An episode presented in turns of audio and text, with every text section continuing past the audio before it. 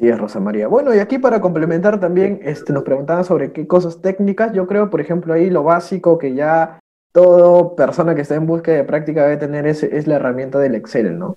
Este, yo creo que eso es estándar para todas las carreras. Veo que aquí hay muchas carreras.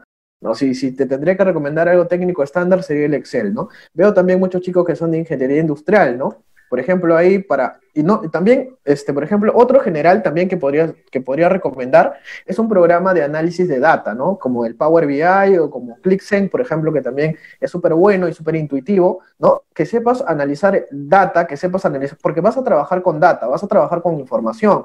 Por ejemplo, trabajamos en Eulen con información desde, desde la persona que hace los diseños, el tema gráfico, ¿no? Para ver las métricas, cómo va, va por aquí, va por allá. Trabaja con data, ¿no? Hasta la persona que analiza para tomar una decisión más gerencial. Yo creo que el Excel te va a ayudar un montón para recepcionar y tener una primera base y después si ya quieres implementar unas cositas más técnicas, serían ya un programa específico de análisis de data, ¿no? Ahora, también otro, otro punto importante, un programa también que podría recomendar es algo para mapear procesos, ¿no? Para que sepas qué estás haciendo, cómo lo estás haciendo, que también es muy valorado por las organizaciones actuales, ¿no? Que es un poquito desde lo que yo voy viendo, porque trabajo mucho con, jóvenes y veo que y, dentro de, de, la, de, la, organización o de otros proyectos que tengo, veo que esas son las tres áreas, si podría decirlo así, que, que podrían llevar cursos sobre ello, ¿no? Me parece también, aparte de lo de comunicación efectiva que lo mencioné desde el inicio.